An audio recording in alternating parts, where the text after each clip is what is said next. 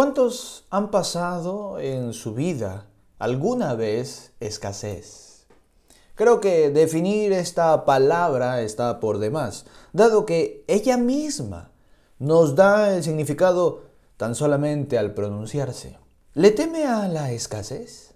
¿Teme que llegue a su hogar, a su vida? Un día usted no tenga ni siquiera un puñado de arroz, un puñado de harina, un puñado de lentejas. ¿Teme que un día su cuenta de banco esté vacía, pero no por algunos días, sino por algunos meses o un largo año? Que el dormir suyo sea no por descanso, sino para así evitar el hambre y el dolor. Tal vez en sus hijos, en su esposa, en su esposo, por estar atravesando la escasez? ¿Alguno de nosotros quisiera vivir en escasez? ¿Usted quisiera vivir en escasez? Y no hablo de un día, hablo de meses o incluso años. Cuando algo comienza a menguar, cuando algo falta en el hogar que es necesario para subsistir. ¿Qué si Dios lo permitiera? Escasez. Muchos creyentes temen la escasez laboral. Por eso, sea para que por el que traen para sí mismos un ingreso, o sea, porque ellos sostienen el hogar, temen a la escasez laboral, quedarse sin empleo por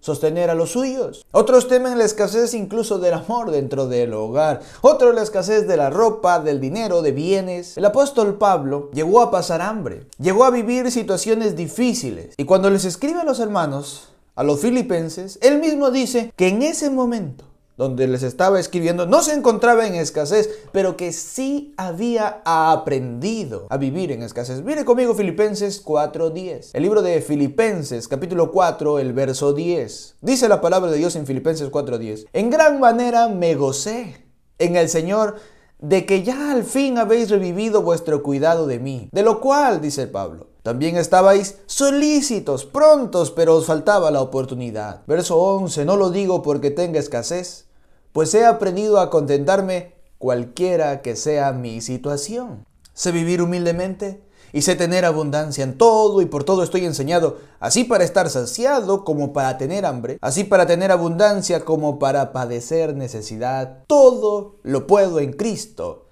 que me fortalece. Pero pregunto, y me pregunto, ¿cuál escasez es peor? Y alguien podrá decir, pastor, la escasez ya es algo peor. ¿Cómo que hay, hay tipos de escasez? ¿Que acaso hay una, que, una escasez que es mejor que la otra? ¿Que acaso hay alguna con la que sí se puede vivir y otra con la que no? Y la respuesta es sí. La respuesta total es Sí, tememos la escasez material, laboral, económica, familiar, que papá no tenga dinero como lo tenía antes, o que mamá no tenga dinero para comprarme ciertas cosas o para darme, o que mi esposo ya no tenga tanto, cada vez es menos. Tememos, sí o no.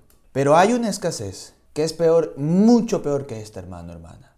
Y usted dice, ¿cuál, pastor? Pues lo ha visto justamente en el título de este mensaje, de este sermón, la escasez de la palabra de Dios en nuestra vida. Cuando la palabra de Dios en nuestra vida no está, no hablo del cerebro, de la inteligencia, del conocimiento, de la erudición. Cuando la palabra de Dios no tiene rastro en su vida. O tememos que entremos en escasez o que sigamos en escasez o que algún día lleguemos ¿no? a la escasez material aquí en esta tierra y, estamos dispuestos o, ya usted está haciendo lo que sea para salir y poder sobrellevar dicha situación. Pero no muchas veces así con la palabra de Dios. No porque no haya palabra de Dios hoy, no es esa la razón. Sino porque yo misma, yo mismo he decidido que la palabra de Dios no habite ni se acerque a mi vida, a mi corazón, y su vida es un completo desierto, su vida está completamente seca espiritualmente hablando. Y ese es un problema hoy en día. Esta es una verdad. Creyentes que progresan y prosperan materialmente, gracias a Dios, laboralmente, académicamente, económicamente, pero no espiritualmente. Todo lo contrario, viven vidas completamente en escasez de la palabra de Dios. Dios en sus vidas es una ilusión, su palabra morando en ellos es una completa fantasía de los hermanos, de sus padres, de su esposo, de su esposa, porque mío no es. Qué triste es ver a niños y adolescentes hoy en día disfrutando de lo que Dios les ha dado a sus padres. Qué bendición. Ellos envueltos en todo ello, con buena ropa, con buena salud, con buena comida. Los padres dicen, tienen todo esto mis hijos, pero en completa escasez espiritual. La palabra de Dios no mora en ellos. Ni tiene ningún significado en esos hijos, en esos niños. No tiene ningún valor en dichos adolescentes. Pero tienen comida, tienen ropa, incluso tienen diversión, estudio, salud. Es gracias a Dios, pero están en completa escasez. Qué triste es ver a los jóvenes hoy en día. Están enfocados en todo. Amistades, grupos, fotos, estudios, trabajo, todo chévere, todo bacán, con buena salud, con familia, con dinero. Gracias a Dios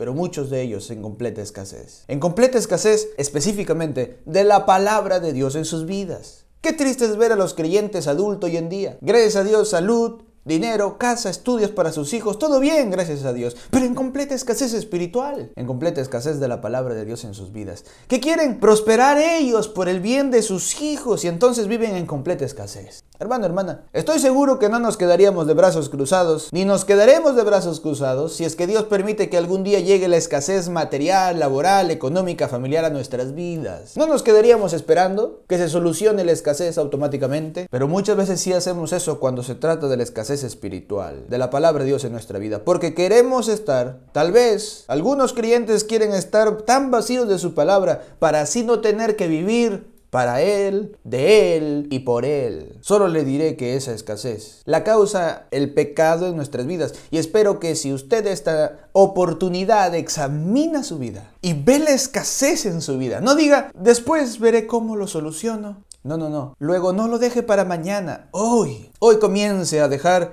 de vivir esa vida y póngase a cuentas con el Señor. Pero vayamos en orden. Mire conmigo, por favor. La palabra de Dios en Primero de Samuel capítulo 3. Por favor, acompáñeme al libro de Primero de Samuel capítulo 3. Y vamos a iniciar en el versículo 1, donde se nos dice lo siguiente. El joven Samuel ministraba a Jehová en presencia de Elí. Ya vimos en el mensaje anterior que Dios quería gobernar a su pueblo. Y aquel tiempo fue conocido como la teocracia. Dios directamente gobernando a su pueblo a través de sus leyes, guiándoles al pueblo que él había sacado con mano poderosa de la tierra de Egipto. Pero también vimos que por más, más específicamente les mencionó hoy, por más de 335 años, este pueblo no quiso dejarse gobernar por Dios, sino todo lo contrario. No solo le bastó dejar al Señor, dejar sus leyes, sino que pusieron como sus dioses a los dioses de las otras naciones, a las naciones de alrededor donde ellos habían entrado a conquistar. Y por no haber votado esas naciones, sino haber tomado más bien a sus dioses y haber querido ser incluso peor que las naciones de alrededor, Dios permitió que esas naciones fueran, dice su palabra, como espinas a sus costados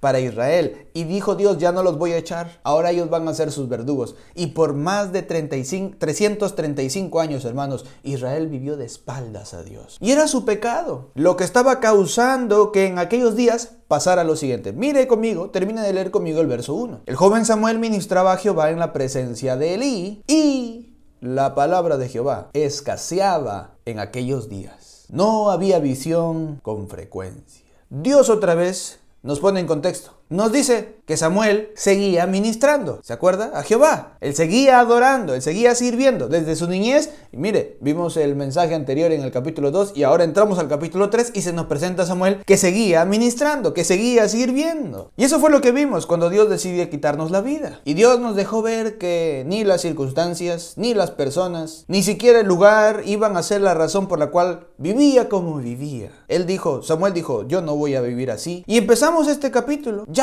es otro tiempo. Ha ocurrido, ha transcurrido el tiempo y todavía Dios nos dice, el joven Samuel seguía ministrando a Jehová. Y Dios va a usar otra vez a Samuel, hermanos, en esta porción de la escritura para hacernos ver lo que Él desea de nosotros. Hoy en día no podemos decir que nos hemos mantenido a través de estos años ministrando a Jehová. Tal vez usted no puede decir eso. Le pregunto hasta el día de hoy, ¿usted se ha mantenido a través de estos años de creyente sirviendo al Señor? ¿Realmente se ha mantenido así? Dice el texto que lo hacía en la presencia de Elí, pero no lo hacía para Elí. No lo hacía para Elí. Solamente menciona Elí por darnos el dato que Elí seguía encargado de la supervisión del tabernáculo nada más. Pero claro, muchos creyentes están sirviendo así, solo cuando son vistos, solo cuando son vistos, pero no están sirviendo a Jehová. Pensaba en esta tarde y decía, si yo antes de hacer algo para Dios, He pensado en la gloria que me traerá o en el reconocimiento que voy a alcanzar ante los demás cuando yo lo haga, hermanos. Tampoco traerá gloria a Dios. ¿Qué me hace pensar o qué nos hace pensar? Si lo, que hacemos para Dios lo hicimos pensando en nuestro nombre, que después de hacerlo podemos decir que realmente Él está recibiendo gloria. Nos gusta ser vistos y ahí nos gusta servir. Pero Samuel se mantenía sirviendo a Dios Claro, estaba delante de él porque él era el encargado, pero a Dios. Pero solamente cuando somos vistos muchas veces nos gusta servir. Pero cuando nadie me va a ver, o cuando nadie me va a pedir que sirva, o que dé cosas, nadie sabrá. Ahí muchos creyentes no lo hacen, porque nos gusta ser vistos. Y no diga que no, es la verdad. Que digan, wow, mira lo que él hizo, wow, mira lo que él dijo. Nunca hemos visto a otro niño, a otro adolescente, a otro joven, a otra señorita, a un adulto, a una hermana como ella, wow, wow, wow.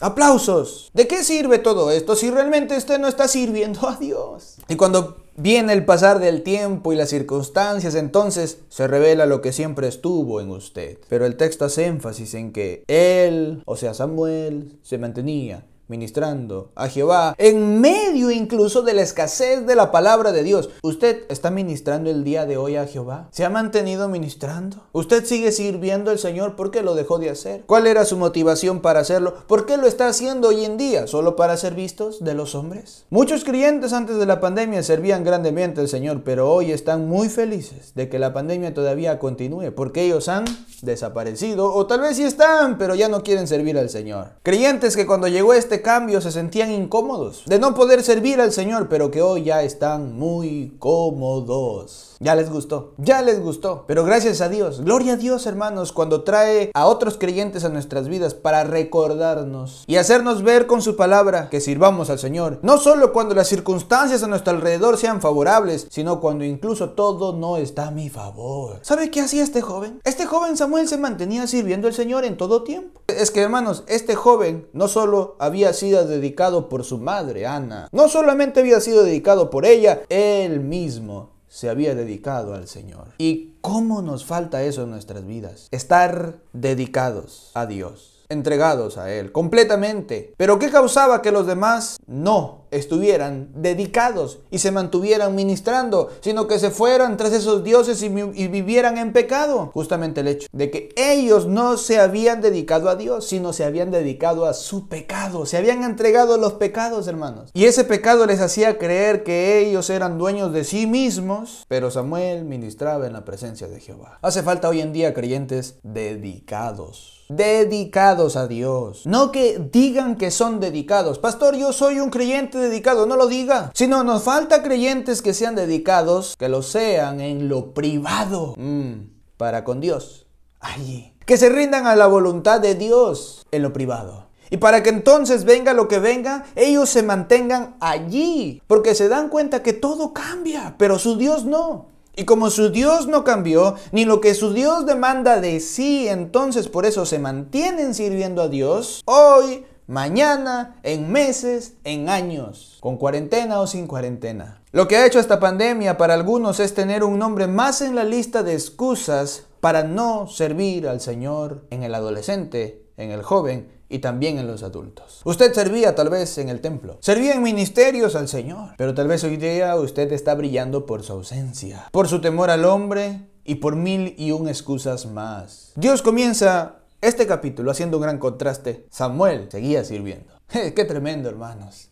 Eso es lo que Dios quería ver, que veamos al principio de este capítulo. Pero la palabra de Jehová escaseaba. Pero quiero que note que ahora en esta porción del versículo 2, Dios no va a dar una revelación, no le va a hablar al sumo sacerdote y esto es triste. Mire conmigo el versículo 2, primero de Samuel 3.2. Y aconteció un día que estando Elí acostado en su aposento, cuando sus ojos comenzaban a oscurecerse de modo que ya no podía ver, Samuel estaba durmiendo en el templo de Jehová donde estaba el arca de Dios. Y antes que la lámpara de Dios fuese apagada, mire el verso 4. Jehová llamó a Samuel. Hermano alto, mire, ¿no que la palabra de Jehová escaseaba y que no había mucha revelación en aquel entonces? ¿Acaso no había un sumo sacerdote o gente espiritual en ese entonces para que Dios pudiera hablarles y darles su palabra? Al parecer, dice la Biblia, no. ¿Y a quién le habla Dios? A Samuel. Y la pregunta es, ¿por qué? Preste mucha atención, hermano. Le mencioné que hay algo que causa la escasez espiritual de la palabra de Dios en nuestras vidas. Y el hecho de que Dios no le habla a Elí, el hecho de que Dios no le habla a otros, a sus hijos, es porque ellos tenían en sí mismo aquello que hace que Dios no le hable a uno. Ahora lo veremos, presten mucha atención. Verso 4 dice, y él respondió, heme aquí. Y corriendo luego Elí dijo, heme aquí.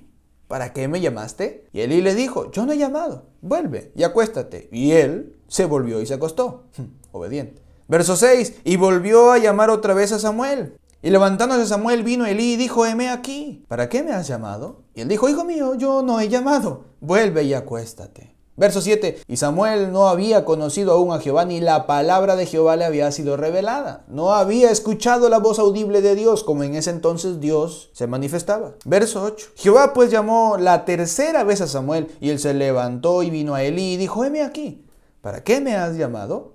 Entonces entendió Elí que Jehová llamaba al joven. ¿Por qué Elí supo esto? Y es que Elí sabía que era ser llamado por Dios. Antes Dios le hablaba, pero ahora ya no. En el capítulo 2 vimos que Dios tuvo que enviar primero un hombre para darle el mensaje a Elí. No fue directo. Dios tuvo que enviar a un hombre para que le dé este mensaje de la muerte de sus hijos. Y a veces Dios va a usar a otros que vendrán ante nosotros con la palabra de Dios para darnos el mensaje de Dios. Muchas veces su esposa lo hará, hermano que usted es casado. O tal vez su esposo, hermana casada. Tal vez se acercarán sus hijos, sus amigos, si en verdad lo son, su pastor, sus hermanos en la fe. Y cuando eso ocurra, hermano, sabe que en vez de enojarse y decir, ¿qué me vas a decir tú si tú eres así? Gócese de que están buscando tu verdadero bien. Mire el verso 9. Y dijo Elías a Samuel, ve y acuéstate y si te llamare, dirás lo siguiente, habla Jehová, porque tu siervo oye. Elí sabía cuál debía ser la actitud, hermano, no son simples palabras, no son simples palabras. Elí sabía cuál debía ser la actitud de un hijo de Dios ante la palabra de Dios. Habla, Señor, porque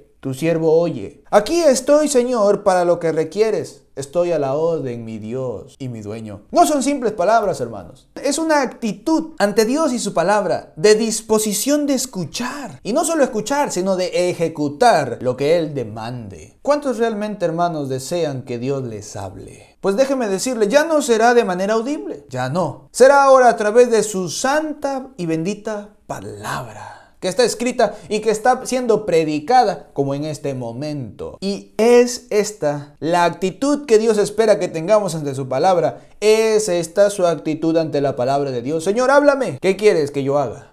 ¿Qué demandas de mí, Señor? Usted va en la mañana, en su tiempo de devoción, Señor, háblame. Aquí está tu siervo, aquí oigo, Señor. Va a predicar su pastor en la iglesia, hay una clase, una comunión, y usted está ahí para escuchar. Está simplemente para conversar o para pasar el rato, aburrido, ah, ya va a venir la predicación, la enseñanza de la palabra de Dios. ¿Cuál es su actitud frente a la palabra de Dios? Es por eso que muchos no quieren oír, no quieren oír a Dios hablarles, porque no quieren realmente someterse a su voluntad. Tienen sus propios planes, tienen sus propios planes. Habla, dice la palabra. Habla Jehová, porque tu siervo oye. Y así fue Samuel. Le escuchó por tercera vez a Elí, regresó a su cama, mira el verso 10, y vino Jehová, y se paró y llamó como las otras veces. Samuel, Samuel. Entonces Samuel dijo, habla, porque tu siervo oye. ¿Sabe qué es lo que causa la escasez espiritual en nuestras vidas? ¿Sabe qué es lo que causa escasez de la palabra de Dios en nuestras vidas? El pecado. El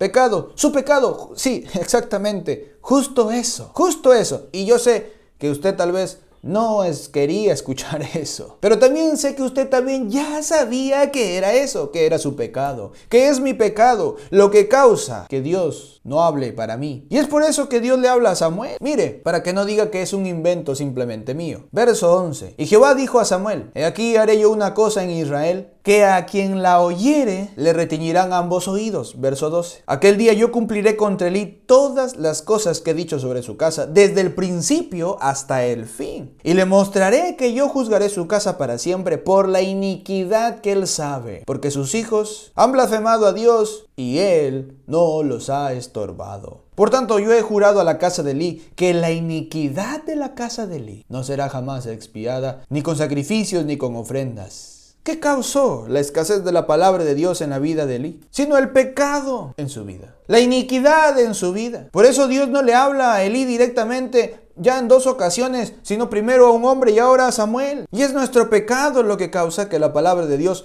no habite en nuestros corazones, no tenga rastro alguno en nuestra vida. Y no solo eso, sino que Dios le habla a Samuel también, hermanos. Y esto es lo segundo, porque sabía que Samuel iba a ser fiel a su palabra. No solamente porque en otros había pecado, sino porque también Dios sabía que si yo le hablo a este mi hijo que me está sirviendo, aquel que está viviendo en santidad, yo sé que también va a ser fiel. Mira el verso 15. Y Samuel estuvo acostado hasta la mañana. Ahí se acostó en la cama hasta la mañana y abrió las puertas de la casa de Jehová. Mire. Y Samuel, mire la palabra, temía descubrir la visión, Elí, la palabra de Dios. Temía decir la palabra de Dios como muchos hoy en día, con el fin de no ofender o hacerle sentir mal, ¿no? Como muchos hoy en día. Versículo 16, llamando pues Elí a Samuel le dijo, Hijo mío, Samuel, y él respondió, heme aquí. Verso 17, él y Elí dijo, ¿qué es la palabra que te habló? Te ruego que no me la encubras, así te haga Dios y aún te añada, si me encubrieres palabra de todo lo que habló contigo. Verso 18, y Samuel se lo manifestó todo, todo sin encubrir nada. Entonces él dijo, Jehová es, Jehová es, haga lo que bien le pareciere. Verso 19, y Samuel creció, y Jehová estaba con él y no dejó caer a tierra ninguna de sus palabras. Verso 20. Y ahora todo Israel, desde Dan hasta Berseba, conoció, se enteró, se informaron, sabían que Samuel era fiel profeta de Jehová, el joven Samuel. Todos conocían ahora que lo que Samuel decía era realmente lo que Dios había hablado. Que Samuel no escuchaba algo de Dios para dar al pueblo o a Elí y lo suavizaba, lo cambiaba, buscaba maneras de que para que no se ofendan o para que no me vayan a querer matar o me vayan a querer apedrear, o me vayan a No, no, no, él era fiel. Y por eso la nación de Israel sabía que lo que Samuel estaba diciendo de parte de Dios era así, era así. Verso 21, y Jehová volvió a aparecer en Silo, porque Jehová se manifestó a Samuel en Silo por la palabra de Jehová. Otra vez Dios va a aparecerse a Samuel y esta vez en otro lugar para darle palabra a Samuel.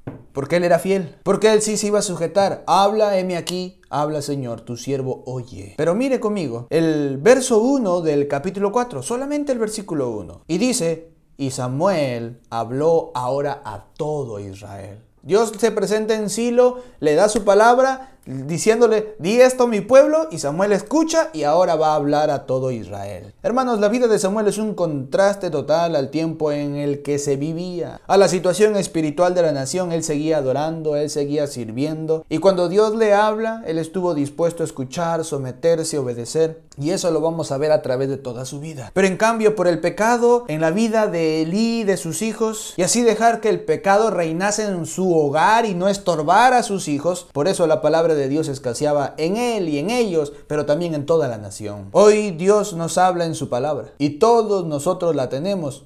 Entonces, ¿cómo es posible que haya escasez en su vida de la palabra de Dios? Si ahora usted tiene la palabra de Dios al alcance de su vista, de su mano, pero ¿sabe qué causa que usted no valore ni se ponga la orden de la palabra de Dios, sino en aquello que solamente le conviene? Justamente nuestro pecado nuestro pecado y nuestra contaminación. Pero justo eso no es lo que usted quiere oír. No es la verdad que un joven hoy en día quiere escuchar, ni un adolescente, ni un adulto que es creyente. Queremos estar en nuestros pecados y vivir vidas llenas de todo, pero en completa escasez de la palabra de Dios. Y Dios va a usar a personas que le lleven su palabra a usted. Y si usted nada, más bien todo lo contrario, abraza más y más ese pecado que tal vez es oculto para su esposa, tal vez es oculto para su esposo, para sus hijos, y prefiere vivir una vida así olvidándose que Dios ya lo sabe y que Él quiere perdonarle. Pero usted no, que prefiere la escasez en vez de vivir una vida abundante, una vida realmente plena en Dios, sumisos a su voluntad, pero muchos no quieren, porque el pecado ya los ha cegado.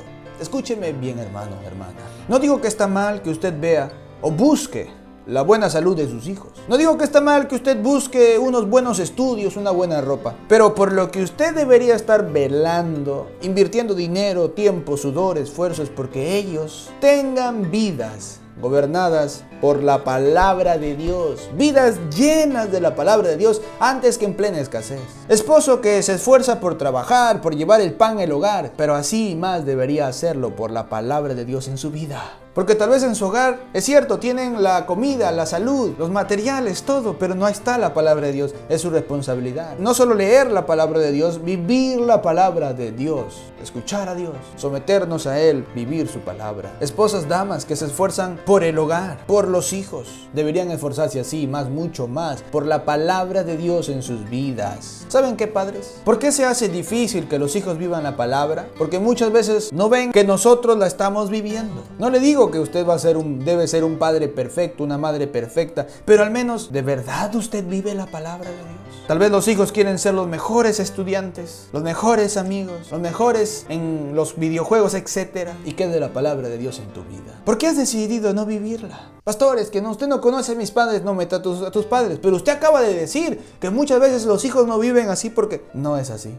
No es así. A veces dicen, no, pastor, yo voy a esperar a tomar decisiones en cuanto a la vida espiritual y a Dios cuando yo sea un joven, cuando yo sea un adulto, cuando ahora tú ya decides qué jugar, qué vestir, qué ver, qué querer comer y qué no, etcétera. Tomas decisiones desde ahorita, ¿ves? No tiene nada que ver con tus padres. Dice la palabra de Dios, habla. Habla Jehová, porque tu siervo oye. Hermanos, yo quiero que Dios me hable. Yo quiero que Dios me hable cada vez que vaya a su santa palabra. Yo sí quiero que me hable. Entonces pues debo quitar mi pecado, mi pecado, mi contaminación. Y si debo invertir horas para estar con su santa palabra, debemos hacerlo, hermanos. Y cuando le hable Dios, porque sabe que Dios lo hará, ¿usted lo va a rechazar o usted va a aceptar su bendita voluntad? ¿Qué va a hacer usted con la palabra de Dios? No solo debe tener la actitud de estar prestando atención a la palabra de Dios, sino es una actitud completa, a escuchar para ejecutar. Es tiempo, hermanos, de hacer la palabra de Dios nuestro pan verdadero de cada día.